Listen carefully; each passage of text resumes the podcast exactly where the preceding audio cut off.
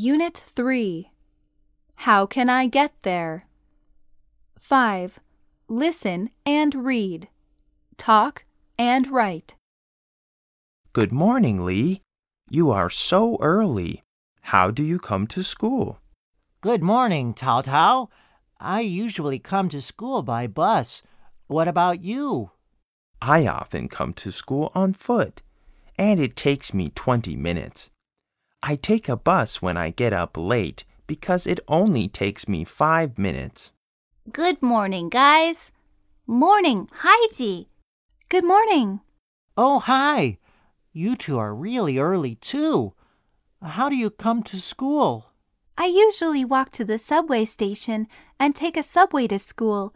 It takes me 30 minutes to get to school. My dad often gives me a ride to school because he drives to work and our school is on the way. 6. Listen, read, and write. Dear Kai, hope you are doing well.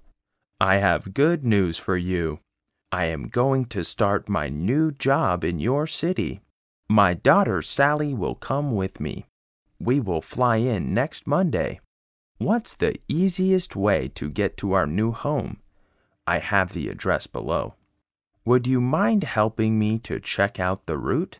Looking forward to your reply and see you next week.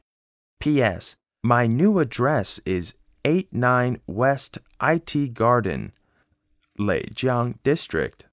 Thanks. Yours, Kevin.